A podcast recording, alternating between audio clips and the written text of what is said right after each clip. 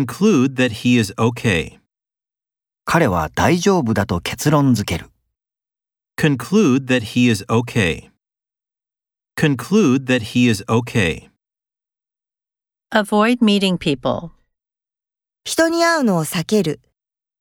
Avoid meeting people. Avoid meeting people. Expand the business. 事業を拡大する。 Expand the business. Expand the business. Exhibit Van Gogh's works. ファンゴッホの作品を展示する。 Exhibit Van Gogh's works.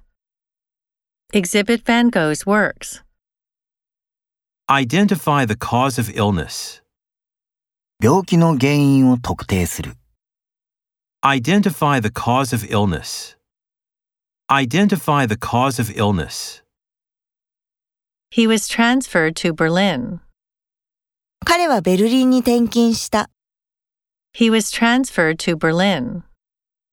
He was transferred to Berlin. The population has declined. 人口が減少した。 The population has declined. The population has declined.